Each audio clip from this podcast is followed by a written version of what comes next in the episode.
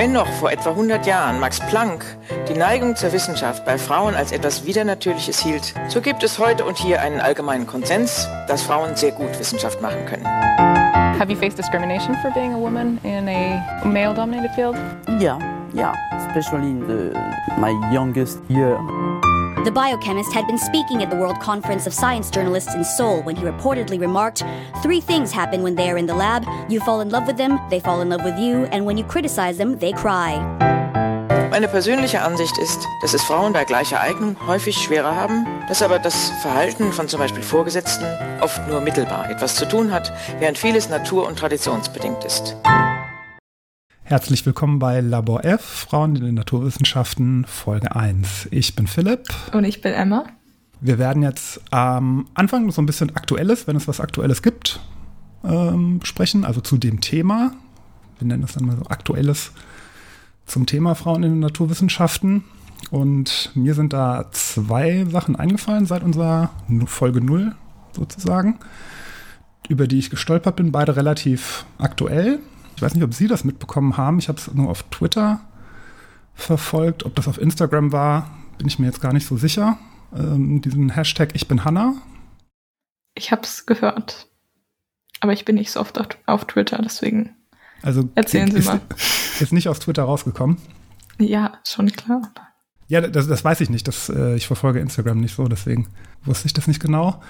Und zwar geht es um ähm, eine Kritik an dem sogenannten Wissenschaftszeitvertragsgesetz. Das ist äh, schon länger in Kraft und da gibt es auf der Website des Ministeriums gibt so einen kleinen Animationsfilm, wo Hanna, eine Wissenschaftlerin, durch die so ein bisschen erklärt, was dieses Wissenschaftszeitvertragsgesetz ist und äh, naja, so ein kleines Animationsvideo halt einfach und ähm, mehr oder weniger besagt dieses Gesetz, dass äh, Wissenschaftlerinnen im, das nennt man so den akademischen Mittelbau, das heißt nicht Professoren, sondern so Dozenten, alles was so ein bisschen darunter ist, für die gilt eben nicht das normale Arbeitsrecht, sondern dieses Wissenschaftszeitvertragsgesetz. Das soll ähm, dazu führen, dass angeblich mehr Innovationskraft gefördert wird äh, durch eine höhere Fluktuation. ähm, das heißt auch, dass die Karriere äh, früh geplant werden muss. Heißt insbesondere, insbesondere, dass man bis zu zwölf Jahre hintereinander befristete Verträge bekommen kann, ohne dass man ähm, eine Festanstellung ähm, daraus kriegt äh, oder danach kriegt. Man kann sich im Prinzip nie sicher sein. Ich habe mal eins rausgesucht, also das war dann auf äh, Twitter, ging dann dieser Hashtag Ich bin Hanna rum, ähm, wo Wissenschaftler, Wissenschaftlerinnen quasi beschrieben haben, wie sie so ihre Zeit an der Uni gerade verbringen. Das waren halt meistens nicht Professoren oder Professorinnen, sondern das, was man als den akademischen Mittelbau, ich habe da mal eins rausgesucht, ähm, die schrieben dann alle, das hatte alles das gleiche Format.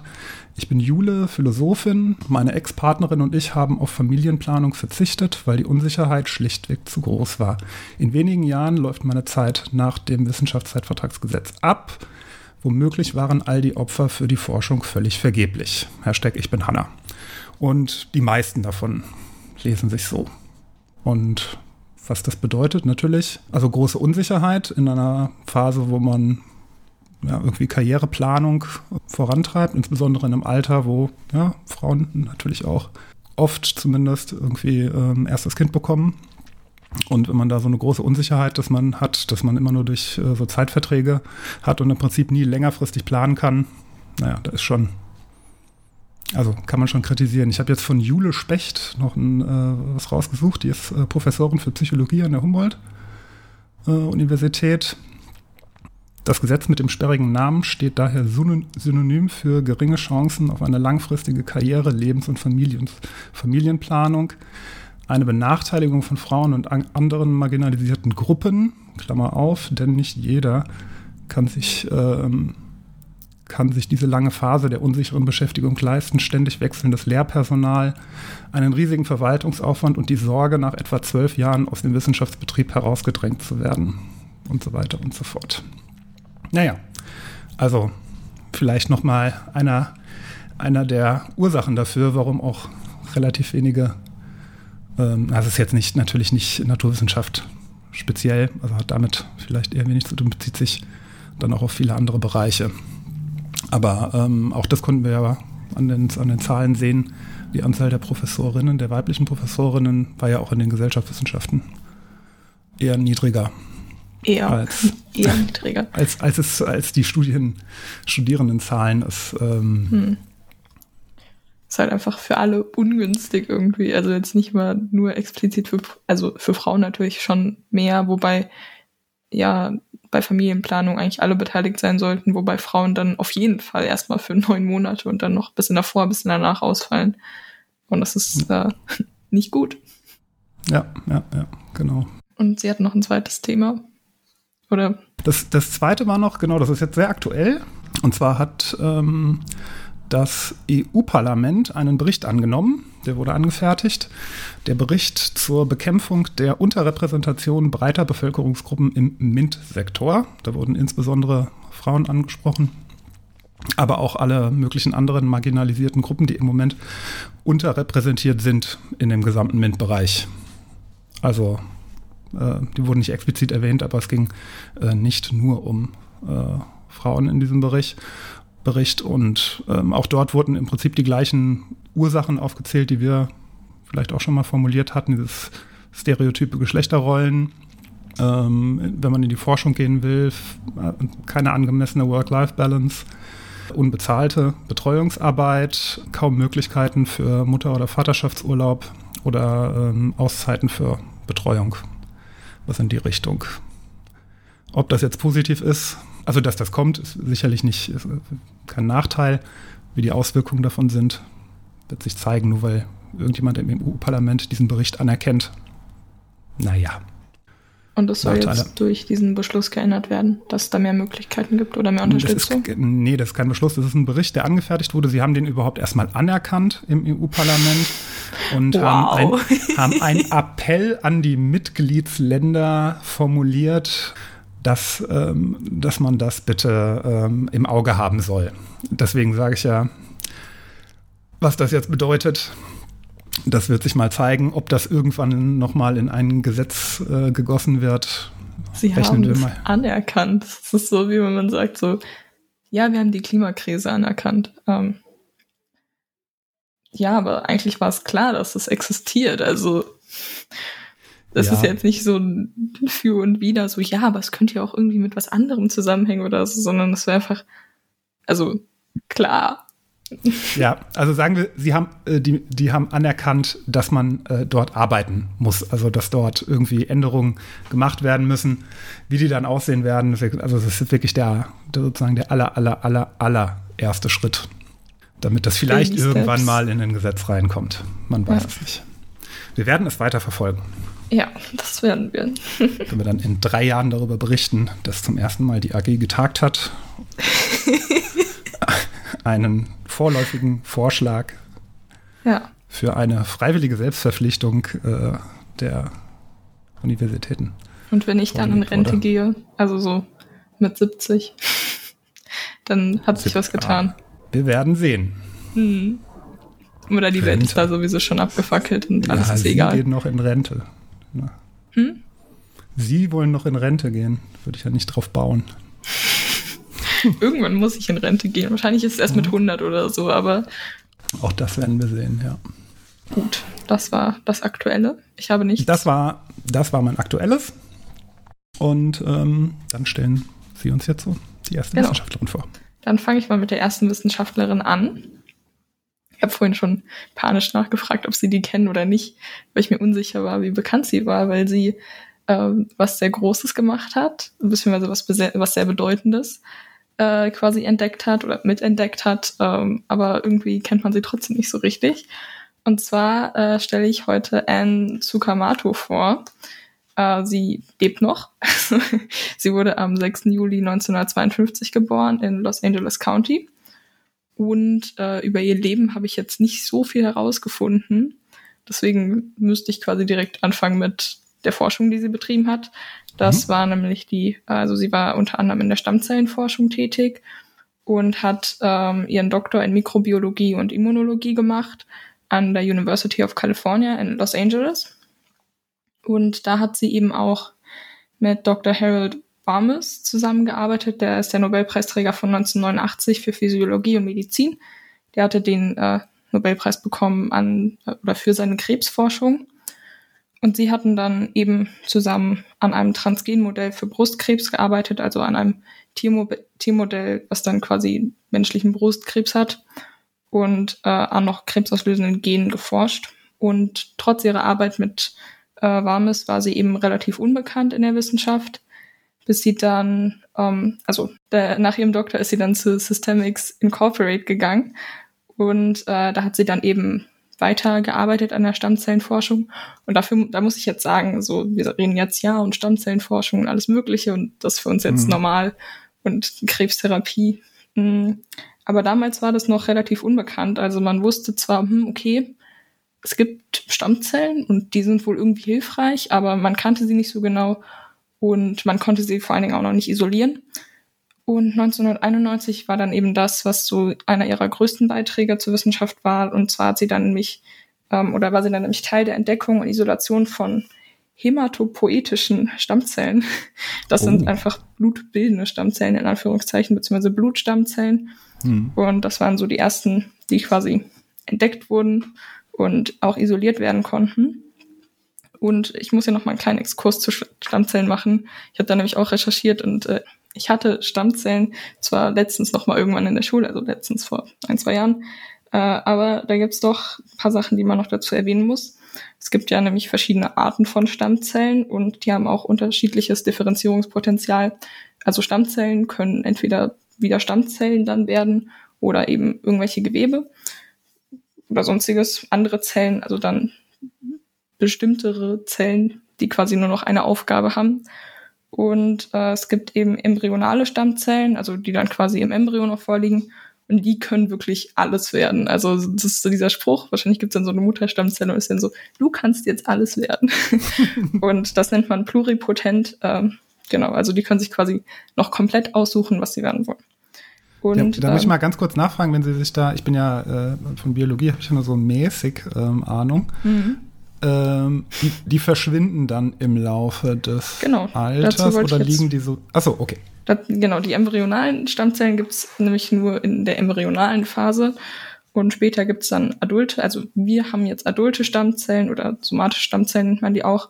Und die sind nur noch multipotent. Das heißt, die können zwar auch noch relativ viel werden, aber es ist quasi äh, vom Gewebe her schon determiniert.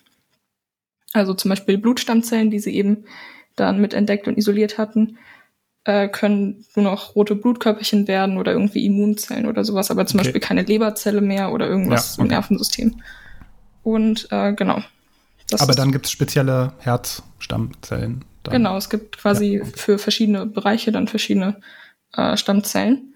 Okay. Da hat sie dann nämlich auch noch weiter geforscht. Also sie war ja erst bei Systemics Incorporate und danach, ähm, nach dieser Entdeckung gab es dann äh, verschiedene Patente und äh, die haben sie dann untereinander aufgeteilt und Danach ist sie zu einer anderen Firma gegangen, und zwar Stem Cells Incorporate. Und das war in 19, 1998.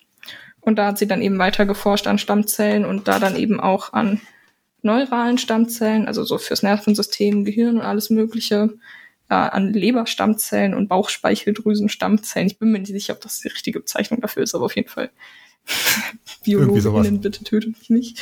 Ähm, ich muss es ja irgendwie verständlich erklären, wenn ja. ich jetzt hier irgendwelche Fachbegriffe, also zum Beispiel dieses hämatopoetische Stammzellen ist, äh, ja, muss, muss brauchen, ja. Ich habe mir auch das Paper von ihr durchgelesen und die erste Seite habe ich noch so einigermaßen geschnallt, aber danach gab es sehr viele Abkürzungen und es ist alles ein bisschen runtergebrochen. Aber ja, genau. Also ähm, da hat sie dann weiter dran geforscht und hat da dann eben auch diese neuralen Stammzellen entdeckt und äh, eine andere Leberstammzelle sozusagen, also eine andere Art von Leberstammzellen. Anscheinend gibt es irgendwie auch mehrere. Ähm, ja, in, in dem Artikel stand, dass sie unzufrieden mit ihren vorherigen Forschungen war und deswegen dann noch weiter geforscht hat und quasi weitere Sachen entdeckt hat. Ähm, mhm. Genau. 2016 wurde Stem Cells aber geschlossen in Anführungszeichen wegen fehlenden Forschungsunterstützung. Also sie hatten dann einfach nicht mehr die Mittel, um daraus irgendwie weitere Therapien zu entwickeln. Und das war auch äh, eine Kritik generell an der Forschung, dass halt immer nur ähm, das gefördert wird, was für die breite Masse irgendwie hilfreich ist. aber so kleinere Sachen dann eben nicht mehr. Also klar, Stammzellenforschung ist jetzt sehr interessant. Ähm, zum einen für die Krebstherapie, die wir jetzt schon haben. Und äh, zukünftig ist es dann eben auch interessant, um zum Beispiel neues Gewebe herzustellen, also für die regenerative Medizin. Oder man erhofft sich da mit Alzheimer irgendwie ähm, heilen zu können oder therapieren zu können. Genauso wie äh, Diabetes Typ 1 oder Rückenmarksverletzungen und so. Aber mhm. trotzdem wurde das eben nicht weiter gefördert und äh, deswegen mussten die dazu machen. Ja. Aber das, das war eine Firma oder war das ein Institut? Das war, das war eine Firma. Eine Firma schon, okay. Ja. Also Stem Cells Incorporate. Ja. Genau. Das war jetzt, also diese Entdeckung von den, von den Blutstammzellen war jetzt eigentlich genau vor 30 Jahren. Und, also nicht genau, aber 1991, ich glaube, es war irgendwann im Oktober oder so, 2021. Deswegen, man denkt sich, hm, okay, wir machen das jetzt relativ oft und auch relativ gut. Ähm, aber es ist eigentlich noch gar nicht so lange her und ähm, das war ja eine relativ große Entdeckung und man weiß halt trotzdem nicht, wer da irgendwie dran beteiligt war. Und äh, ja, an der Stelle auch nochmal der Aufruf, sich bei der Stammzellenspende zu registrieren. Ja, ah, Wir können das auch gerne nochmal ja. verlinken. äh, genau, ich habe mich letztens dkms.de. Genau. Ja, kann man ja trotzdem mal machen. Ich würde auch eher auf den Link klicken. Ja, ich habe mich auch letztens registriert. Ich bin jetzt 18. Ich mir alle nachträglich zum Geburtstag gratulieren. Nein, aber man kann sich doch schon mit 17 registrieren, aber man wird erst mit 18 in die Datenbank dann aufgenommen. Ja. Und da gibt's auch noch verschiedene Entnahmemöglichkeiten. Also bekannt ist das Rückenmark, also aus dem Rückenmark, das entnommen wird. Es geht aber auch durchs Blut, weil eben ähm, manche Stammzellen aus dem Rückenmark nicht als ähm, also im Rückenmark sind dann vor allen Dingen diese Blutstammzellen, die werden dann meistens schon als Blutkörperchen ab abgegeben in den Blutkreislauf, mhm. aber manche eben auch noch als Stammzellen. Und dann kann man die da quasi aus dem Blut entnehmen, dann ein bisschen vermehren und so. Bevor jetzt jemand abgeschreckt ist, die Entnahme von Rückenmark ist nicht für die Registrierung Nein, Datenbank. man muss am Anfang muss man nur so sich so drei Wattestäbchen mit, mit, mit drei Wattestäbchen im Mund rumpulen. Also nach Corona ist ja, das, das, das äh, hier am wenigsten schlimm. Das, kriegt jetzt jeder hin. Genau, und das ist sogar an der Wangeninnenseite. Also man muss nicht irgendwie in den Rachen oder so. Alles unschmerzhaft. Und da muss man ja. die einfach abschicken. Und dann, und das ist kostenlos. Ja, das stimmt. Man kann aber was, man kann und wenn man, also wenn man kann, dann sollte man auch was spenden. Ja, genau. Also ich weiß nicht, ich glaube, Sie schreiben, das kostet, die Registrierung kostet Sie selbst, die DKMS, glaube ich, 30 Euro oder 25 Euro ist das, glaube ich, ne? Weiß ich nicht, habe ich jetzt nicht nachgeschaut. Genau. Also das bieten Sie zumindest an. Also ich glaube, es war aber weniger. Ich weiß ja, es nicht mehr. Ich bin mir auch nicht mehr sicher. Ja. Schon ein bisschen her. Also Sie sind da sehr transparent, das sind unsere Kosten. Ihr genau. könnt euch auch kostenlos registrieren, aber ähm, wer man spenden kann, möchte. Man kann zum Beispiel auch gerne. nur äh, Geld spenden, weil manche Leute können eben auch keine Stammzellen spenden wegen irgendwelchen Vorerkrankungen oder so oder psychischen Erkrankungen, was übrigens auch ein bisschen weird ist. Ich hatte da mit einer Freundin mal drüber geredet, ähm, weil das dann eben, also natürlich, wenn man irgendwie Psychopharmaka nimmt oder sowas, ist natürlich ein Ding, aber weil eben auch ein großer Teil irgendwie mit reinspielt, dass man sich dann nicht so richtig auf die verlassen könnte, wo wir auch bei der so, was. Ähm, wenn man Psychopharmaka nimmt, darf man keine Stammzellen spenden? Ja, das, oder war das Blutspenden? Kann auch sein, dass es Blutspenden war. Naja, egal. Auf jeden Fall ging es eigentlich nur darum, dass ich sagen wollte, dass, dass es eine unlogische Begründung war, dass man sich nicht auf Leute verlassen kann, nur weil sie eine psychische Erkrankung haben, aber was nur nebenbei. Ähm, ja. Ähm, das war's. Jetzt habe ich noch keinen guten Abschlusssatz mehr gefunden. Geht Stammzellen spenden. Woher sollte man denn diese Frau kennen oder wie sind Sie auf die gestoßen? Wie ich auf, ach so, ähm, ich habe gegoogelt.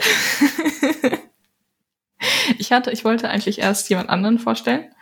Ähm, aber da war ich mir auch unsicher mit dem Bekanntheitsgrad und die war auf jeden Fall bekannter. Also die werde ich wahrscheinlich in einer anderen Folge vorstellen, aber ich wollte jetzt erstmal jemand anderen nehmen. Und dann habe ich einfach gegoogelt und äh, dann kamen die zehn zehn, zehn bedeutsame Frauen in der Wissenschaft, die man nicht kennt. Und ah, dann okay. war natürlich Marie Curie wieder mit dabei. Die man äh, nicht kennt, ja. Und. Lise Meitner, wobei, oder ich, ich glaube, da stand oben im Text, so, ja, Wissenschaftlerinnen, die sie auch noch kennen sollten, außer Marie Curie, okay. irgendwie so. Naja, ja. auf jeden Fall waren da noch ein paar andere Leute mit dabei und da werde ich bestimmt auch noch ein bisschen was vorstellen. Es sind ja noch neun andere da. Ähm, Sehr gut. Genau, also, aber ich hätte es jetzt so auch nicht gewusst. Also ich habe jetzt nicht explizit danach gesucht, wer hat irgendwie die Stammzellen entdeckt. Ähm, Aber das fand ich sehr interessant, vor allen Dingen eben mit dem Verweis auf die Stammzellenspende. Ja, ja, ja. Weil das gerade aktuell in meinem Leben war. Deswegen. Ja. Ähm, wie, wie hieß sie nochmal? Ich habe den Namen nämlich schon Ä wieder vergessen. Anne Tsukamatu. Ah, okay. Also T-S-U-K-A-M-O-T. Nehmen wir mal so an. Mhm. Die Wissenschaftlerin in Anführungszeichen, doch, ja, vielleicht. Ich, ja, ich bin mir nach, nach der, doch, auf jeden Fall die Wissenschaftlerin. Auch. Ähm, Auch? Die ich, auch Wissenschaftlerin, die ich vorstellen möchte, ist Alexandra El-Bakyan. Sie kennen sie scheinbar nicht, Nee, aber Sie kennen auf jeden Fall, na, Ihre Forschung werden Sie auch nicht kennen, aller Voraussicht nach, aber sie hatte ihren größten Einfluss auf die Wissenschaft wohl eher durch was ganz anderes. Na, was ganz anderes vielleicht nicht, aber in jedem Fall nicht durch einen wissenschaftlichen Beitrag. Aha. Das setze ich mal in Anführungszeichen. Sie wird wahrscheinlich, und sie hat, also es gibt wohl äh, kaum eine Person, die einen so großen Einfluss auf die Wissenschaft hatte wie sie. Spannung den- steigt. Ja, in den letzten Jahren. Sie wird aber mit ganz großer Sicherheit auch niemals dafür irgendeinen Preis bekommen. Ähm, also vermutlich zumindest. Aber äh, ich baue das mal so ein bisschen äh, Storytelling-mäßig auf, weil da ist, da ist, das ist auch eine gewisse Spannung in, in ihrer Geschichte. Also Okay. Ich ähm, sie ist noch bin sehr gespannt. jung, ähm, tatsächlich ähm, 1988 erst geboren, ein paar Jahre jünger als ich. Mhm. Ähm, und zwar in, jetzt hoffe ich, ich spreche es alles richtig aus, ich weiß auch nicht, ob man ihren Namen so ausspricht, in Almaty, der ehemaligen Sowjetunion, ähm, ist heutiges Kasachstan. Aktuell lebt sie wohl in Russland. Allerdings ist ihr genauer Aufenthaltsort unbekannt. Und das hat Gründe. Das ist so Edward Snowden-mäßig. So Edward Snowden hat auch 2.0. was zu ihr gesagt, ja. Wow. Wow. Und zwar, äh, ich äh, ist auch ein aktuelles Thema, denn am 7. Mai 2021, also jetzt knapp vor einem Monat, hat sie einen Screenshot gepostet bei Twitter. Sie hat einen Twitter-Account. Ähm, und zwar einen Screenshot einer Mail an sie. Sie dachte zunächst, es wäre irgendwie Spam. Und frei übersetzt war das, sehr geehrter Kunde, am 2.6.2019, zwei Jahre zuvor, Am Geburtstag. Ah, stimmt, ja. Hat die Apple Incorporation eine gesetzliche Anfrage des FBI erhalten, in dem um Informationen zu ihrem Apple-Konto gebeten wurden. Diese Anfrage erlaubte nur eine verspätete Mitteilung an den betroffenen Kunden. Also zwei Jahre später hat sie dann die Mail von Apple bekommen, dass das FBI bei Apple angefragt hatte und gerne ihre Daten haben möchte. Was kann sie wohl getan haben? Hat Apple die Daten denn rausgegeben? Sie mussten ja. Ja, Das okay. ist ja die. Was hat sie wohl getan? Wahrscheinlich irgendwas verraten, was nicht verraten werden sollte in, in Edward, Edward Snowden, was sie ihr gesagt hat. Keine Ahnung. Ich, keine Ahnung. Drogenhandel. Wahrscheinlich eher Terrorismus. nicht, glaube ich nicht. Ja. Ähm, Oder nee, sie hat so eine so verschwörungsmythologisch irgendeine irgendein Supervirus in einem Labor erschaffen, Ja. der jetzt hier Pandemie. Wobei das war in China und nicht in den USA, aber ja, vielleicht, das, vielleicht war das ja jetzt hier alles geplant so. eine, gro- die große Welt, sie, teilt, sie ist Teil der großen Weltverschwörung. Ja. Vermutlich eher nicht. Nee. Sie hat was anderes gemacht. Zu dem komme ich ähm, allerdings nach erst ihrer Biografie. Sie hat nämlich, ähm, ich, ich versuche es mal nett zu umschreiben. Ähm, nee, ich versuche gar nicht nett zu umschreiben. Es geht um Geld. Ähm, viele, viele reiche hatten Menschen hatten Angst um ihr Geld und ähm, sie hat das kritisiert auf ihre Weise und hat gleich auch noch eine Lösung dafür gefunden, wie man das ähm, hinbekommt. Also sie hat ein System erkannt, wo sie gesagt hatte, das ist unfair und wissenschaftsfeindlich und das will ich so nicht und hat dann da auch eine Lösung für vorgeschlagen, wie man das lösen konnte. Und da hat den Menschen mit Geld eben nicht gefallen oder zumindest die, die an diesem System verdient haben. Hat das nicht so gut gefallen. Also sie hat reiche Menschen kritisiert und wird deswegen vom FBI verfolgt. Nee, sie hat das System kritisiert, sie hat nicht die reichen Menschen kritisiert. Aber die reichen Menschen sind Teil des Systems. Genau. Ähm, erstmal zu ihrer Biografie vielleicht. Äh, sie interessierte sich wohl schon von früh an äh, für äh, Computer, Science Fiction und ähm, hat auch sehr früh Englisch gelernt. Ihre Mutter selbst war Programmiererin. Ähm, mit zwölf Jahren lernte sie HTML, ähm, obwohl sie noch gar kein äh, Internet zu Hause hatte. Und dann ein bisschen später mit 14 gab es dann die Möglichkeit für Internet, da musste man noch so Coupons kaufen, entweder für 30 oder 60 Minuten, quasi so eine Prepaid-Karte fürs Internet. Und ähm, sie hat dann mit 14 Jahren hat sie eine Schwachstelle in diesem System entdeckt und so, dass man das ausnutzen konnte und quasi kostenlos surfen. Sie hat aber ähm, das nicht ausgenutzt, sondern sie hat dem Unternehmen Bescheid gesagt und gesagt, guck mal hier, Sicherheitslücke, ähm, das könnte jemand ausnutzen. Sie hatte die Hoffnung, sie kriegt als Belohnung Geld eben freies Internet. Nee, äh, ihr wurde dann äh, strafrechtliche Konsequenzen angedroht. Also so geht man damit um. Das, das war super. Das war in Kasachstan. Ich glaube aber, es würde Hier, in Europa exakt genauso ablaufen. So, äh, so ist es gelaufen. Ähm, 2005 ähm, hat sie dann ein Studium angefangen an der Zetbayev-Universität. Ich hoffe, sie heißt so in Russland. Ähm, und zwar äh, Informatik. Den Abschluss hat sie mit Schwerpunkt IT-Security gemacht, hat aber dann schon äh, auch während des Studiums ein großes Interesse an den Neurowissenschaften bekommen hm. und äh, wollte das dann quasi so ein bisschen verbinden, wollte sich eher in die Richtung orientieren und dann, das schreibt sie auf ihrer eigenen äh, Webseite, sie hatte so die Vision, hm, dass, ähm, dass man quasi das Computer und äh, Mensch irgendwie ähm, vereint durch ein Netz sein könnten, so dass man zum Beispiel auch Wahrnehmung von anderen wahrnehmen könnte über, über ein Netz. Ich hoffe, ich beschreibe das so richtig. Will man das? Ähm, will man das, ist die ganz andere Frage. Sie wollte es auf jeden Fall. Und ähm, sie hat sich dann in ihrer äh, Thesis mit dem Verständnis von elektromagnetischen Feldern des Hirns beschäftigt. Heißt, ähm, das, das, EEG, das sind diese Helme, die man aufsetzt, äh, wo dann ja, diese Hirnströme ja. äh, gemessen werden.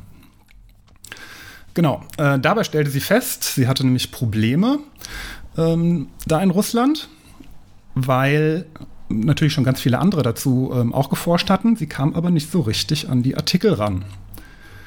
Denn die waren kostenpflichtig. So im hm. Schnitt 30 Dollar. Das war damals in Russland viel Geld, ist es heute immer noch für einen Artikel. Und äh, so ist sie dann einfach ähm, quasi, hat sie Kollegen in den USA oder in Europa angeschrieben, kann ich mal euren Login haben für, die, für diese Artikel. Die hatten schon dafür bezahlt und ähm, hat sie dann bekommen. Danach äh, wollte sie eigentlich in die USA zum Forschen, musste dafür aber so ein bisschen ihren Lebenslauf aufbessern, wird da geschrieben. Kam relativ wenig Angebote oder fast gar keine Angebote, wenn dann nur für eigentlich äh, Stellen, für die sie völlig überqualifiziert war, wo, die, wo ihre Vorgesetzten quasi noch eine Qualifikation unter ihr hatten. Was und heißt hat, ihren Lebenslauf aufbessern? Mm, ja, wenn man sich, wenn man sich dann für eine Stelle, was weiß ich, für einen Post, für eine Doktorandenstelle, also PhD-Stelle in den USA bewirbt, dann muss man ja angenommen werden und wenn da halt nur drin steht Bachelorabschluss in Universität Moskau, dann reicht das vielleicht nicht, sondern da muss man dann noch andere, was weiß ich, Sachen vorweisen.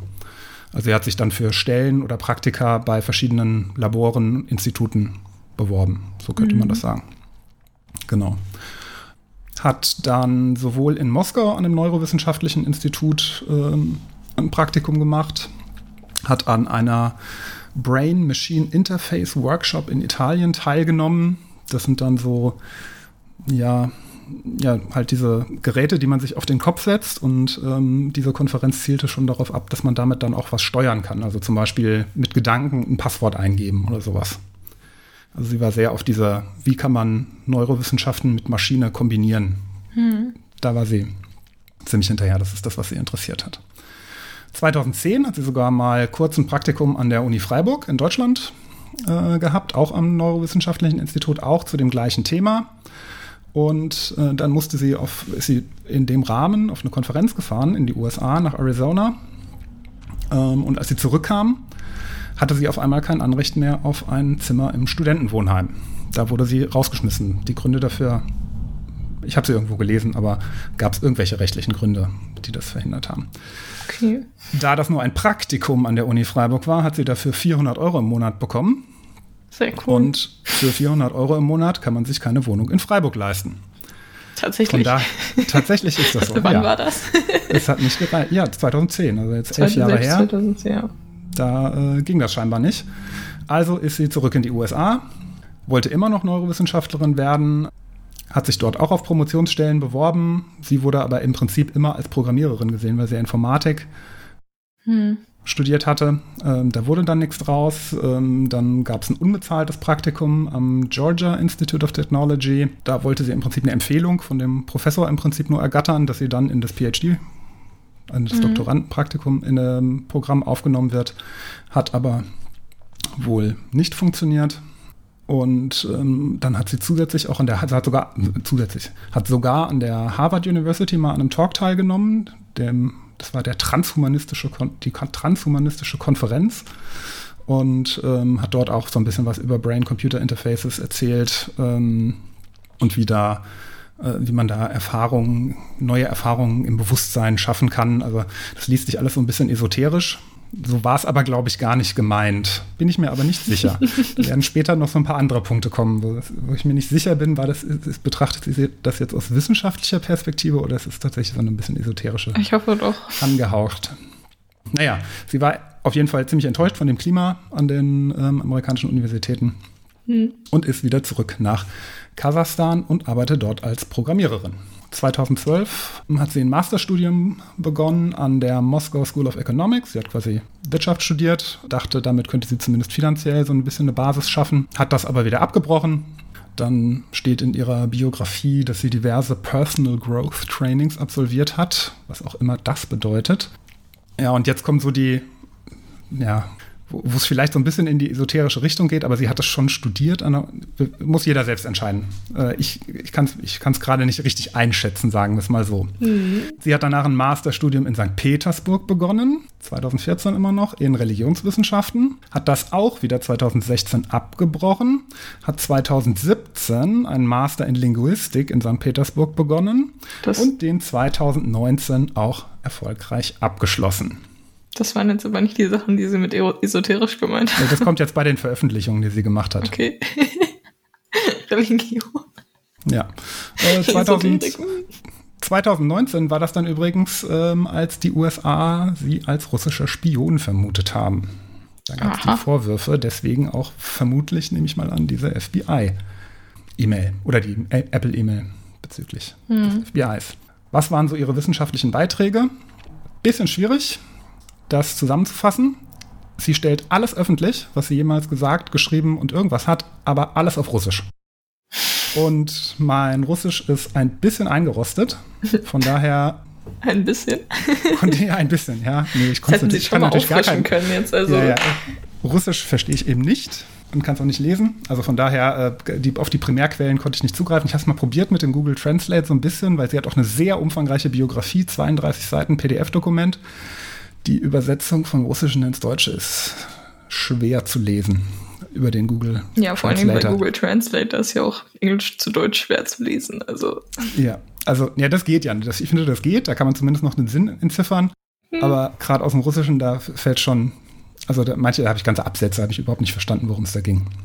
Genau, ihre Bachelor-Thesis 2008 ähm, war der Einsatz von EEGs in äh, Zugangskontrollsystemen. Das heißt, das, was ich eben gesagt hatte, setzt sich so einen Hut auf mit Elektroden und kann dadurch sein Passwort eingeben. Und äh, 2013 war dann schon ihr religionswissenschaftliches Studium, glaube ich. Nee, noch nicht ganz. Das war, das sind dann noch keine Veröffentlichungen mehr, die in irgendwelchen wissenschaftlichen Papers gemacht wurden, sondern das sind dann entweder längere Artikel oder Essays von ihr.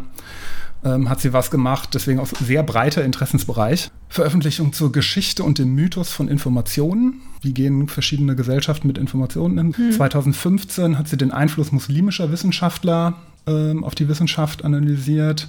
Sie hat einen Beitrag über die Bibliothek von Ashurbanipal äh, gemacht. Das war ein assyrischer König 600 vor Christus. Dann hat sie 2016 Artikel über äh, die historische Entwicklung des Urheberrechts und dem ersten Piraten, der ein, der ein Buch quasi illegal kopiert hat, gemacht. Verschiedene Talks an der University of North Texas sogar, 2016 noch, wie geistiges Eigentum den Fortschritt der Wissenschaft verhindert und warum Wissenschaft eigentlich Kommunismus ist, beziehungsweise sein sollte. Ein Artikel darüber, warum Englisch die Sprache der Wissenschaft geworden ist, über Saraswati, eine indische Göttin der Weisheit. Ein Artikel zum Diebstahlschutz von Büchern im Mittelalter. Da wurden irgendwie so Flüche auf die letzte Seite geschrieben. Bücher waren sehr wertvoll, denn die im Mittelalter mussten die halt noch handschriftlich. ja. Das mache ich jetzt auch. Auf jedes Buch, das ich ihnen ausleihe, so ein Fluch, sollen sie das in zwei Jahren nicht gelesen haben. Ja, wenn ich es nicht zurückbekomme in zwei Jahren, soll sie, soll sie Pest und Cholera treffen. Ein Artikel über den Mythos von Hermes dem Dieb. Das ist so ein, das ist eine Figur von irgendeinem äh, amerikanischen Philosophen.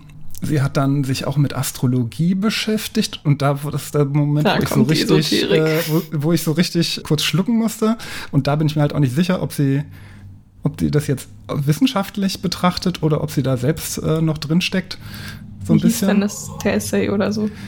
Das weiß ich nicht, aber ähm, also es ist ein Artikel, da hat sie den, den Zusammenhang zwischen Astrologie und Wissenschaftlerin und dem Planeten Merkur, der für die Wissenschaft steht, und hat dann irgendwie herausgefunden, dass im zehnten in der zehnten Tür oder das ist irgendein so komischer Fachbegriff aus dem, nee, im zehnten Raum, ich, ich habe es gar, nicht, ich hab's gar nicht mehr fertig notiert, da war in ich auf zehnten Raumdimension. Ja, da musste ich auf irgendwelchen Esoterik-Seiten rumgucken und was diese ganzen Begriffe bedeuteten, die sie da verwendet hat, dass besonders viele Wissenschaftler im zehnten Raum das Merkur-Symbol hatten oder halt irgend, also wirklich deswegen.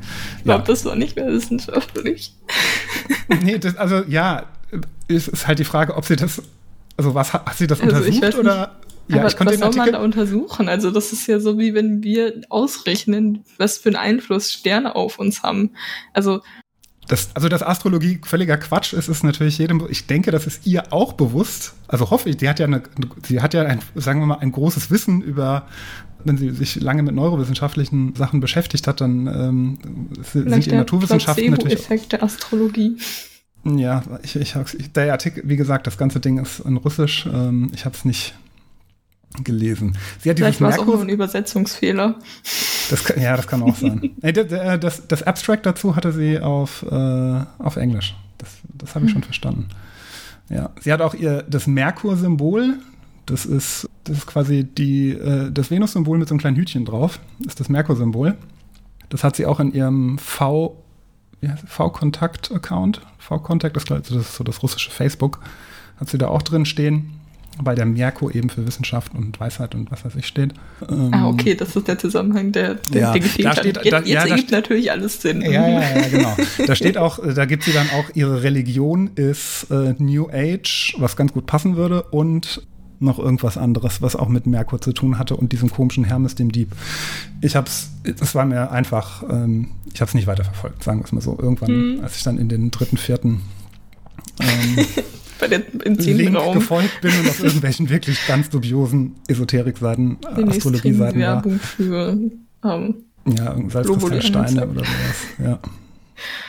Oder für so Kristalle, für so Merkurkristalle die direkt vom Planeten von irgendwelchen Astero Asteroiden irgendwie so abgeschürft wurden. Und Wenn das tatsächlich so wäre, wäre das ganz geil.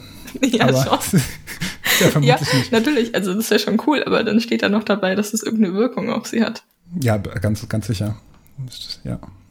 Mache ich mir dann so eine kleine Kette und dann fühle ich mich gleich viel belebter wahrscheinlich. Und Nein, sie fühlen nee, sich ja, dann Weisheit. viel weiser. Merkur ist ja weiser. Ja. ich fühle mich viel weiser, ist ja tatsächlich äh, ja, könnte ja sogar sein. die Außenwelt sieht das vermutlich anders. Okay, 2018 ein Essay über die Verschmelzung von Religion und Wissenschaft an, an, russischen Hochschulen und was Putin mit dem Ganzen zu tun hat. Ihre Beziehung zu Putin kann man so, würde ich mal sagen, zwiegespalten, geht in beide Richtungen so ein bisschen. Was heißt, geht in beide Richtungen? Naja, sie ist, nicht sein, sie ist nicht sein größter Fan, aber so richtig kritisieren tut sie ihn auch nirgendwo. Also ich glaube, sie ist ihm jetzt sehr neutral gegenüber eingestellt. Naja, wenn das FBI hinterm her ist, dann muss man auch irgendjemand auf seiner Seite. ja, ja, ja, klar. Das, mit dem noch verscherzen, das wäre wahrscheinlich dann, dann das ärgerlich. Ungünstig. Ja. 2019 ihre Masterthema-Thesis äh, zum äh, Linguistikstudium war die Untersuchung des Geist Gottes in der hebräischen Bibel. Mhm. Das war dann kombiniert quasi mit ihrem Religions- Studium, Religionswissenschaften-Studium. Und ähm, es liest sich eigentlich sehr interessant, so diese Zusammenfassung. Also sie untersuchte äh, die Bildsprache und ähm, Metaphern in alten hebräischen Bibeltexten. Hm. Und da fand sie zum Beispiel raus, dass im alten Hebräisch ähm, die Welt ein weibliches Geschlecht hat. Ist ja im Deutschen immer noch so, die Welt oder die Mutter Natur, sagt man ja auch immer noch so. Ähm, da wurde aber die Welt immer noch so als Geist Gottes interpretiert. Weswegen sie dann sagt, ähm, ja, dann muss ja, wenn die, wenn die Welt weiblich ist und der Geist Gottes die Welt ist, dann ist ja auch Gott wohl ursprünglich weiblich gedeutet.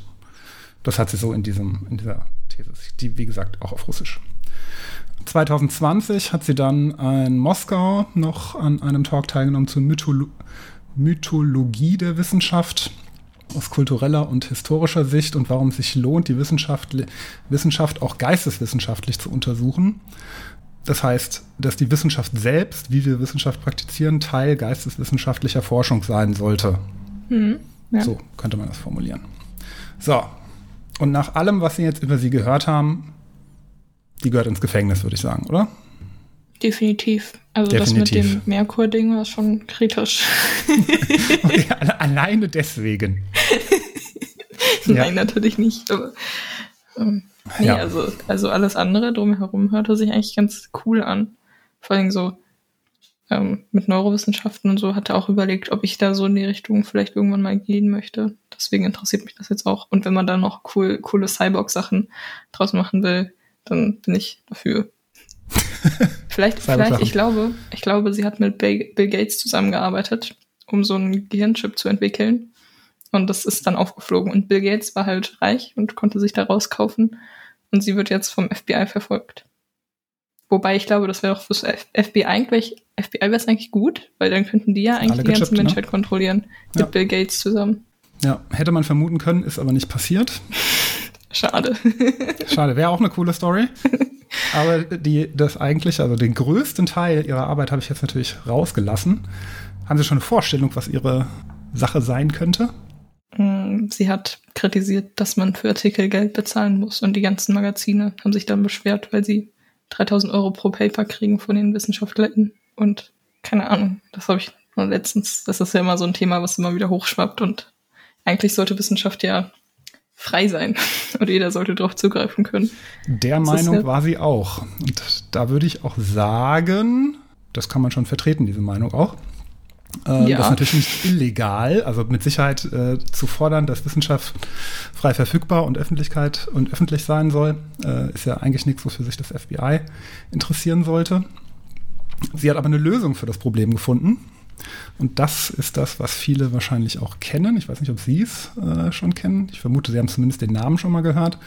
Sie hat nämlich ein System entwickelt, ah. das heißt Sci-Hub. Ja, klar. Genau. Das kenne ich doch. Komme ich später, also äh, komme ich gleich nochmal drauf. Sie hat mich schon einen Vorläufer davon in der sogenannten Mittelschule, keine Ahnung, was das in Kasachstan ist, entwickelt. Das ist einfach nur ein kleines Skript, das hat sie in PHP geschrieben und ähm, das automatisch naturwissenschaftliche Bücher aus dem ähm, Universitätsnetz der, äh, des MIT lädt. Hm. Und hat dann später auch noch, die hat ein paar Foren gegründet, so ein Biologieforum, wo dann, ähm, wo sie dann quasi kostenpflichtige wissenschaftliche Artikel gehandelt hat. Also die haben kein Geld dafür bekommen, die haben einfach getauscht, nicht gehandelt. Getauscht. Irgendjemand hat da eine Frage gestellt, äh, hat irgendjemand Zugang zu dem und dem Paper und dann hat irgendjemand das Paper dann halt hm. da reingestellt. Und ähm, sie kam auf das Ganze so ein bisschen aus ihrer Beschäftigung mit der ägyptischen Kultur, weil da wohl auch ja, da war so die Leitlinie, dass Informationen öffentliches Gut sein soll. Das ja, es gab ja auch immer Universität diese, von Alexandria. Genau. Ja, und 2011, genau genommen am 5. September 2011, ging Sci-Hub an die Öffentlichkeit. Was ist Sci-Hub? Sci-Hub ist eine sogenannte Schattenbibliothek, um kostenpflichtige wissenschaftliche Artikel kostenlos herunterzuladen. Und jetzt kommt der Disclaimer-Part sozusagen. Wir dürfen natürlich nicht empfehlen, auf Sci-Hub zu gehen. Also man kann natürlich seine eigene Meinung dazu haben, wie man zur Wissenschaft soll Öffentlichkeit ähm, soll öffentlich sein oder nicht. Aber der Besuch der Webseite ist ganz klar illegal. Also es ist ein illegales Downloaden von Dokumenten, die urheberrechtlich geschützt sind. Mhm. Deswegen warnen wir davor, diese Webseite zu suchen. Das ist illegal. Wir werden hier auch keine Links oder irgendwas dann zu dieser Webseite posten. So, Disclaimer zu Ende. Was heißt eine Schattenbibliothek für kostenpflichtige wissenschaftliche Artikel? Warum ist denn, wenn jetzt jemand keine Ahnung von Veröffentlichpraxis hat, warum ist denn nicht jeder Artikel einfach kostenlos? Ganz kurzer Ausflug ins wissenschaftliche System. An Universitäten wird geforscht, dann muss das irgendwie begutachtet werden. Das durchläuft so einen Prozess. Da gucken dann andere Wissenschaftler auf die Artikel drauf, prüfen die auf Fehler. Peer-Review-Verfahren nennt sich das. Und dann werden die irgendwann in einem Magazin, dem sogenannten Journal, abgedruckt und dann sind sie quasi gelten als veröffentlicht und stehen der, Allgeme stehen der Wissenschaft zur Verfügung oder werden auch quasi anerkannt als, ja, das ist wissenschaftlich in Ordnung, das hat eine gute Methodik, da wurde, die Ergebnisse wurden ordentlich präsentiert und so weiter und so fort.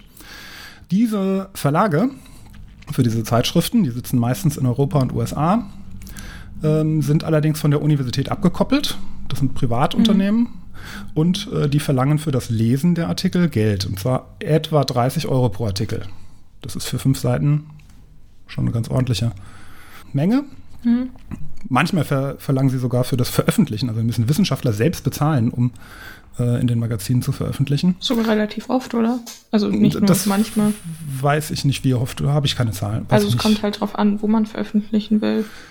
Ja. Oder von welchen hm, Magazinen man angenommen wird. Also die bekanntesten sind jetzt so Nature and Science und die haben natürlich auch eine hohe Reputation und da muss ich man, glaube ich, schon viel bezahlen, wenn man da veröffentlichen will, auch. Außer man hat jetzt irgendeinen Nobelpreisentdeckung gemacht. Ja, ich glaube, gerade bei denen ist das gar, da muss man eben nicht bezahlen. Aber da bin ich mir nicht sicher, da am besten nochmal nachlesen, weil die wollen natürlich, die wollen natürlich nur die Spitzensachen haben. Und wenn dann irgendein Forscher was, ja, oder eine Forscherin was super Tolles gefunden hat, aber keine Lust hat, 8000 Euro dafür zu bezahlen, dann äh, wollen die sich das natürlich nicht entgehen lassen. Also, Vielleicht macht man da einen ähm, Sonderpreis. nur 5000 Euro. Nur Rabatt, genau. Fürs Lesen in jedem Fall. Ähm, auch wenn man auch sagen muss, Nature und Science stellen natürlich viele ihrer Artikel, stellen die auch ähm, dann ein bisschen später irgendwie kostenlos zur Verfügung, aber gerade am Anfang sind so, ja, 30 Euro so der Schnitt, hat irgendjemand mal ausgerechnet. Die europäischen und amerikanischen Universitäten haben meist Abos, also tatsächlich, da äh, ist jemand in der Universität verantwortlich dafür, Abos bei verschiedenen Verlagen abzuschließen.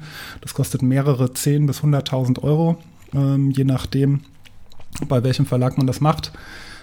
Klammer auf, bezahlt durch äh, Steuerzahlerinnen, Klammer zu, weil jeder, die ganzen Wissenschaftlerinnen wollen ja nicht für jeden Artikel separat immer äh, mhm. PayPal-Konto, sondern da kriegt man dann einen Account, kann man sich da einloggen, wenn man an der Universität Mitarbeiter oder ja.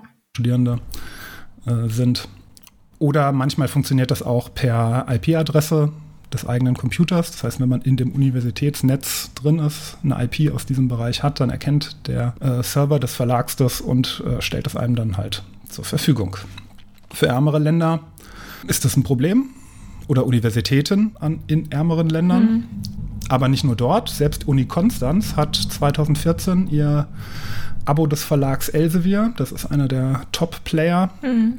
in dem Bereich, gekündigt, aufgrund von Preissteigerungen. Das war nämlich die Gewinnmarge, gab Elsevier mit 39 Prozent aus. Das ist äh, mehr als bei Amazon, Google, allen Tech-Konzernen. Also die machen wahnsinnige Gewinne und ähm, ja, mit den Preisen ziehen sie halt deutlich an. Ich glaube, bei Uni Konstanz war das, weil innerhalb der letzten zehn Jahre die Preise oder letzten fünf Jahre die Preise um 30 Prozent hochgegangen sind. Deswegen haben sie das gekündigt. Aber im Prinzip diese großen äh, Konzerne können auch einfach äh, die Preise diktieren, denn über 50 Prozent aller Veröffentlichungen kommen in den fünf großen Verlagen mhm. raus. Das heißt, äh, man ist einfach darauf angewiesen, ähm, als Universität diese Abos vorzuhalten, weil da kommen halt jede zweite Veröffentlichung kommt aus einem dieser ja. Verlage. Das war früher noch anders. Also in den 70ern waren das nur etwa 20 Prozent in den Naturwissenschaften, 10 Prozent in den Geisteswissenschaften. Ähm, also da ist jetzt einfach sind quasi so kleine Monopole entstanden. Kleine. Ja, sie wollte das lösen. Sie fand, dass Wissenschaft sollte nicht, es sollte kein geistiges Eigentum, quasi kein Urheberrecht auf wissenschaftliche Erkenntnis geben. Sie verfolgte da diesen Open Access Ansatz, den mhm. kann man auch ergoogeln. Das heißt, Wissenschaft muss frei verfügbar sein und darf nicht hinter irgendeiner Paywall oder sowas sein. Und deswegen hat sie 2011 Sci-Hub entwickelt, immer so ein bisschen auch weiterentwickelt Das macht im Prinzip im einfachsten Fall folgendes. Man kann bei, bei den Verlagen findet man immer so eine Digital Object Identifier. Das ist quasi ein Link. Den kann man bei Sci-Hub eingeben und kriegt dann den Artikel. Sci-Hub im Hintergrund springt quasi so ein kleines Skript an, guckt nach, gibt es das irgendwo auf irgendeinem Universitätsserver und liefert einem das dann quasi aus. Wie kommt jetzt Sci-Hub an die Artikel von den, von den Universitäten? Die haben natürlich kein Abo, aber also Alexandra Elbakian sagt, sie haben auch, also sie, sie arbeiten mit Zugangsdaten von, ähm, von anderen Wissenschaftlerinnen, die kriegen mhm. sie gespendet. Sie haben nicht irgendwelche selbst erbeutet oder sowas, sie haben keine Zugangsdaten mhm. geklaut oder gehackt, sondern sie sagt, sie haben die Sie kriegen die zur Verfügung gestellt, sodass das System automatisch mit diesen Zugangsdaten dann bei jeder Anfrage, wenn man da will, ja, den und den Artikel, ist keine Suchmaschine übrigens, man kann da nicht nach irgendwelchen ja. Begriffen suchen, sondern einfach nur genau dieses bitte. Und seit 2013 speichert sie die auch zwischen. Das heißt, ähm, da kann es sogar sein, dass das schon vorliegt. Finanziert wird es nach eigenen Aussagen ausschließlich durch Spenden. 2015 ähm, hat sie angefangen, da die Arbeit auf jeden Fall äh, mehr noch in Sci-Hub reinzustecken. Es lief eine ganze Weile einfach so nebenher, da wird auch niemand groß darauf aufmerksam. Äh, 2013 ging es so in China, ging es richtig los. Da musste sie noch ein bisschen Arbeit reinstecken, weswegen dann auch diese Zwischenspeicherung da gemacht wurde. Aber richtig populär wurde es eigentlich erst, als sich die Verlage eingeschaltet haben. Hm. Denn die hatten bisher schon Druck gemacht und hatten zum Beispiel auf PayPal die, die Spendenfunktion, wollten sie die zwingen, dass sie die äh, wegnehmen. Hm. Und der Verlag Elsevier, wie gesagt, einer der größten, hat sie dann auf 15 Millionen Euro verklagt. Ja. Muss man sagen, Elsevier war schon immer ganz groß, äh, ganz groß dabei, wenn es um äh, Klagen von Urheberrecht und wenn es um Lobbyismus äh, zu dem Thema geht weiß nicht, ob man das jetzt vorwerfen kann. Das ist deren Unternehmens, äh, also damit verdient das Unternehmen Geld, dass sie, hm. dass sie sozusagen ihr Kapital äh, schützen ja, aber wollen. Das ist, Unternehmen ist jetzt, könnte man kritisieren an sich. Ja, also nicht dafür würde ich sagen. Also äh, da würde ich eher das System kritisieren als jetzt ja, dieses, äh, als dieses einzelne Unternehmen. Die verdienen damit Geld und das ist ihr gutes Recht Nein, nach dem, nur nach dem Elsevier System. soll jetzt bitte aufhören. Alle anderen können weitermachen, aber nur Elsevier soll jetzt bitte hier mal aufhören, ja. Geld damit zu verdienen. Genau. Und die American Chemical Society ist wohl auch ein großer Verlag, hat im gleichen Jahr noch um auf 4,5 Millionen verklagt. Und das ist auch der Grund, warum niemand so ganz genau weiß, wo sie sich gerade aufhält, weil die Klagen natürlich, also die sind durchgegangen, die sind, die haben Recht bekommen, die Verlage. Jetzt, ähm, ja, so 19,5 Millionen. Ja. Kann man schon mal machen. Aus der Portokasse. Mhm. Naja, gut, die Klagen sind in den USA, sie ist in Russland. Da mhm. ist sie, äh, ja, also diverse Parallelen zu Edward Snowden. Ja, der hat ja auch im jungen Alter eine Sicherheitslücke gefunden. Ja. Und die dann gemeldet. Aber er hat halt eben dafür, ich glaube, ein Angebot oder sowas bekommen, genau. genau ja. Er, ist auch, in, er, halt, er, ist auch, er ist auch in Russland. Von daher, ja. ja. Also er hat auch unter ihren Tweet, den sie da gepostet hat, hat er auch geantwortet. Oder hat es retweetet oder irgendwas. Hm. Also von dieser E-Mail. Aber sie erfuhr auch durchaus Anerkennung aus der wissenschaftlichen Community. Also es gibt auch viele Unterstützer im wissenschaftlichen Bereich, der, ähm, die sie unterstützen. Also sie ist da unter den Wissenschaftlerinnen selbst, ist sie gar nicht, es geht wirklich eher gegen die Verlage. Und sogar das äh, Nature Magazin, ähm, eine der größten wissenschaftlichen Zeitschriften, hat sie 2016 als eine der 10 People Who Most Mattered in Science gewählt. Also, naja, wie gesagt, Preis wird sie dafür nicht mehr bekommen, vermutlich, aber wer weiß. Wenn das wissenschaftliche System revolutioniert wurde, dann vielleicht ja schon. Ja, ja, genau. Also das ist auch, glaube ich, eher diesen Open, es gibt mittlerweile auch so eine Bewegung, äh, diese Open Access Bewegung, wo auch immer mehr äh, Wissenschaftlerinnen selbst aufspringen und gar nicht mehr bei solchen Verlagen publizieren. Mhm. Und äh, allein wenn es das bewirkt hat, wäre es ja schon mal gut. Genau, viele andere Verlage sind da auch noch mit aufgesprungen, ähm, haben da nicht nur angefangen, Sci-Hub zu kritisieren, sondern gleich dieses ganze Open Access, sind auf die Internet-Provider zugegangen und wollten da Sperren durchsetzen. Ja, also ein riesiger Rattenschwanz, der da noch dranhängt. Und seit Beginn 2021 muss man auch sagen, scheinbar hatten sie irgendwie Erfolg, denn neue Artikel gibt es nicht mehr, nur noch alte Artikel. Mhm. Woran es liegt, ich habe keine Gründe gefunden. Man weiß nicht, sie hat sich dazu nicht geäußert, zumindest nicht auf Englisch. Hm. Und wenn, dann habe ich es irgendwo überlesen. Das weiß ich nicht. Wer insbesondere diese Geschichte mit dem Rechtsstreit von ihr und was ist diese Open Access Bewegung und das ganze System Wissenschaft, ist das so in Ordnung? Sollten wir das anders machen? Das ist auch der Artikel, wo ich relativ viele Informationen raus habe. Sie hat ein sehr langes Interview im äh, The Verge Magazin gegeben, verlinken wir, wo das Ganze, diese ganzen Hintergründe auch nochmal viel intensiver beleuchtet werden. Hm. Ja, dann vielleicht noch, sie schreibt, sie hat dann, also liest man so raus, sie hat durchaus Sympathien für den Kommunismus, plädiert insbesondere für einen wissenschaftlichen Kommunismus und ist ja, das insbesondere auch Sinn. ja, ja, ja, genau. Ist in dem Kontext auch sehr kritisch gegenüber das, so, was man in Anführungszeichen den Westen nennen würde. Also insbesondere diese, sagen wir mal, der, der Kapitalismus, der unter dem Deckmantel der Demokratisierung, so hat, stand das irgendwo, ähm, dann fortschreitet, das möchte sie eigentlich ungern in Russland sehen. Aber sie ist auch nicht unkritisch Russland gegenüber. Sie, zum, beispielsweise war Russland auch mal für einige Tage oder Wochen war Sci-Hub gesperrt. Also sie ließ es sperren, weil ihr irgendein Gesetz von äh, dem Kreml nicht gepasst hat. Hm.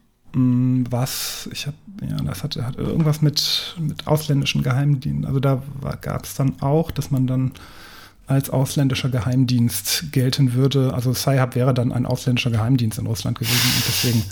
Ähm, ja. ist einfach, also egal, egal wo sie gerade ist, eigentlich ist sie nur Geheimdienst. Ja. Ähm, sie wird schon allen Geheimdiensten. Ist auch, ist auch eigentlich, also wenn man dafür nicht verfolgt werden würde, wäre es schon fancy. So. Ja. Sie hat dann auch die Dynasty Foundation, hat sie unter, äh, hat sie äh, eher kritisiert. Das ist so eine liberale ähm, Verein, russische ähm, Stiftung, die Wissenschaft fördern soll und Lehre. Ihr war das alles aber zu, naja, zu ideologisch äh, aufgeladen. Also sie sagt, es war reine Gehirnwäsche, diese Veranstaltung, insbesondere weil die sich auch noch in die Schule eingemischt haben. Und hm. ähm, also sie bezeichnete es als die kapitalistische Spiegelfolie von Sci-Hub. Also quasi nicht zu Ende gedacht, den Open Access-Gedanken. Hm. Ja, und das war es im Prinzip. Ja, das. Wo sie ist, weiß, weiß ich nicht. Irgendwo in Russland. Irgendwo in Russland, ja. Man findet aber, also angeblich gibt sie wohl sehr bereitwillig auch Interviews, wenn man sie kontaktiert, allerdings nur zu Sci-Hub, natürlich nicht zu ihrem Aufenthaltsort. ja, sie hat einen Twitter-Account, den kann man folgen. Hm. Postet da aber eigentlich nie was. Außer die Mail. Außer die Mail jetzt, ja, der, der davor ist irgendwie von Mai letzten Jahres oder. Ja. Ja, das Problem mit diesen Open Access Sachen. Also an sich ist es gut, aber dadurch, dass die Verlage oder die Magazine jetzt schon so einen großen Einfluss haben, ist es halt, also sagen halt viele WissenschaftlerInnen, okay, ich muss, also das ist dann so ein Druck da quasi da zu publizieren, damit man eben auch gesehen wird, weil wenn man Open Access, dann hat man halt eben nicht diese Reichweite von den Magazinen und so. Und dadurch, dass Oft, ja. in diesem ganzen wissenschaftlichen System alles darauf basiert, dass man quasi möglichst viele Erfolge erzielt, was dann auch wieder mit diesen äh, Fristverträgen zusammenhängt, ist halt kompliziert, dann da jetzt so direkt auf Open Access umzusteigen, ohne dass da noch andere strukturelle Wandlungen quasi passieren. Ähm, ja, das auf jeden Fall. Also es ist ja auch, ähm, wenn, also Nature gibt, was Nature oder Science, eins von beiden, gibt als Kosten, die für den Verlag selbst für einen einzigen Artikel entstehen, gibt sie 40.000 Dollar an. Nur durch Korrigieren ähm, und was auch immer die damit sonst machen. Also die äh, Zahl erscheint mir auch absurd hoch für fünf Seiten oder vielleicht wenn es zehn Seiten sind. Aber äh, ja. Man hat es jetzt nicht gesehen, aber meine Augenbrauen sind gerade in den Himmel gestiegen. Ja. ja, ja. Das Ding ist, ähm, also ich, ich habe jetzt nichts veröffentlicht und weiß jetzt nicht, wie das läuft, aber dass ich mal gehört hatte von Wissenschaftlern, war, dass man häufig das auch schon ähm, richtig gelayoutet und sowas rein äh, abgeben muss und so und dass man da eigentlich schon alles macht und dass dann zumindest da in dem Bereich und in vielen anderen, dass da quasi schon die Arbeit vom Verlag eigentlich abgenommen wird das dann meistens irgendwelche armen Leute am Institut machen müssen oder so. Ja. Um, ähm, und dann 40.000. Ja. Wow. Ja, ja, ja, Also wer sich dafür interessiert, dem empfehle ich den, ähm, den Verge-Artikel. Ja, den lese ich mir auch nochmal durch. Der äh, ist auf Englisch allerdings und sehr, also extrem lang. Kann man und äh, wenn man den gelesen hat, dann geht man auf die Seite von Alexandra Elbakian und liest ihre Blogartikel. Sie hat nämlich noch mal vier Seiten Blogartikel Korrekturen zu diesem Artikel veröffentlicht. Hm. Manchmal Kleinigkeiten, manchmal ja. Naja, sie hat, sie hat einen, ein, sie hat äh, schon Humor, muss man sagen. Also nicht alles, was da was dabei hier rauskommt, äh, da muss man so hundertprozentig ernst nehmen, glaube ich. Also wie bei mir. Auch nicht alles ernst nehmen, was ich sage. Ja, genau. Das sind meistens nee, nur sarkastische Kommentare. Ja, da war da so ein, ein schönes Beispiel, war irgendwie in dem Artikel stand drin, ja, bevor sie, bevor sie zur Piratin wurde, ähm, hat sie Informatik oder irgendwas studiert und dann ihre Korrektur war, ich war schon immer Piratin. ähm, das finde ich gut. Ja, ja, genau. Also wer sich da für diese wissenschaftliche Veröffentlichungspraxis, da gibt es ja ganz andere Probleme. Also irgendjemand muss sicherstellen, dass äh, Wissenschaft Wissenschaft bleibt, also dass das mhm. überprüft ist, was, was veröffentlicht wird. Äh, und natürlich darf das auch Geld kosten. Aber, ja, aber ist halt die Frage, soll man damit auch noch Geld verdienen dürfen oder muss das der Staat? Da gibt es sicherlich ganz unterschiedliche Ansätze dazu. Und ich würde von ihrem Grundgedanken, äh, stimme ich ihr ja vollkommen zu dass äh, ich auch sagen würde, dass wissenschaftliche Erkenntnisse allen zugänglich sein sollten. Hm.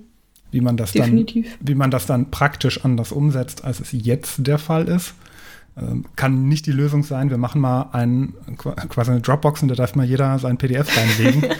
das trägt, glaube ich, nicht zur Qualität der, äh, der Wissenschaft bei. Ja, das stimmt, aber es ist ja das andere Extrem. Das wäre der, also, ja, genau. Dann sind wir durch für diese Folge.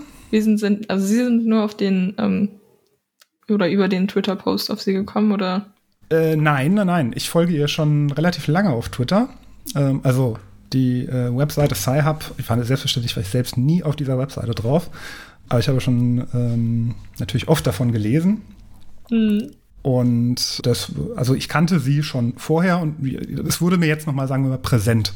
Ah, okay. Dass dieser, ähm, ist dieser Account da. Ich wusste vorher über ihr Leben, wusste ich tatsächlich auch relativ wenig. Ähm, ich wusste, dass sie wohl irgendwo aus dem russischen Raum kommt, dass sie das auch ziemlich alleine entwickelt hat, aber das war es dann auch, das mit den ganzen Neurowissenschaften, das wusste ich alles. Ähm, war, mir, war mir auch nicht klar in dem Moment. Ja, cool. Und jetzt macht, also jetzt ist sie einfach nur irgendwo in Russland und versucht nicht 19,5 Millionen zu bezahlen oder also Forsch Forschung geht, also macht sie noch ja. Forschung? Macht sie irgendwas anderes? Kann ich Ihnen nicht sagen. Sie hat 2019 ihre Masterthesis in Linguistik gemacht. Ich weiß nicht mal, ob sie jetzt in Russland oder in Kasachstan schon wieder ist. Auf ihrem, nicht, ja, wo war das? Dieses russische Facebook. Gibt es irgendein Bild, wo sie wieder im Labor steht mit ganz vielen anderen, aber sie ist die Einzige, die keinen Kittel anhat. Hm. Vielleicht, ich weiß es wirklich nicht. Man weiß es nicht. Ein Man Mysterium. Weiß Man weiß es nicht. Okay, sind wir durch für diese Woche? Für ja, für diesen Monat. Für diesen Monat sogar, genau. Monat. Alles klar. Außer wir machen eine Sonderfolge. Außer es gibt noch mal eine Sonderfolge. Vielleicht irgendwas Dramatisches kommt noch dazwischen. Ja. Breaking News. Ansonsten, ja, wir versuchen es mal so, so regelmäßig wie möglich. Ähm, festes Datum können wir jetzt noch nicht sagen. Müssen wir uns überlegen wir mal, wenn wir, äh, wenn wir ein bisschen mehr Zeit haben. Also, wenn ihr uns äh, gut fandet, empfehlt uns gerne weiter. Hören kann man uns auf den üblichen Portalen, iTunes, Spotify und jeder Podcast-Player. Die Webseite ist laborf.de, da gibt es dann auch den Feed und alles drum und dran. Und Kommentare auch über laborf.de. Mhm. Ansonsten, ja. haben Sie noch was? Nö. Nö. Eigentlich dann nicht. Verabschieden wir uns. Bis in einem Monat. Tschüss. Bis dann.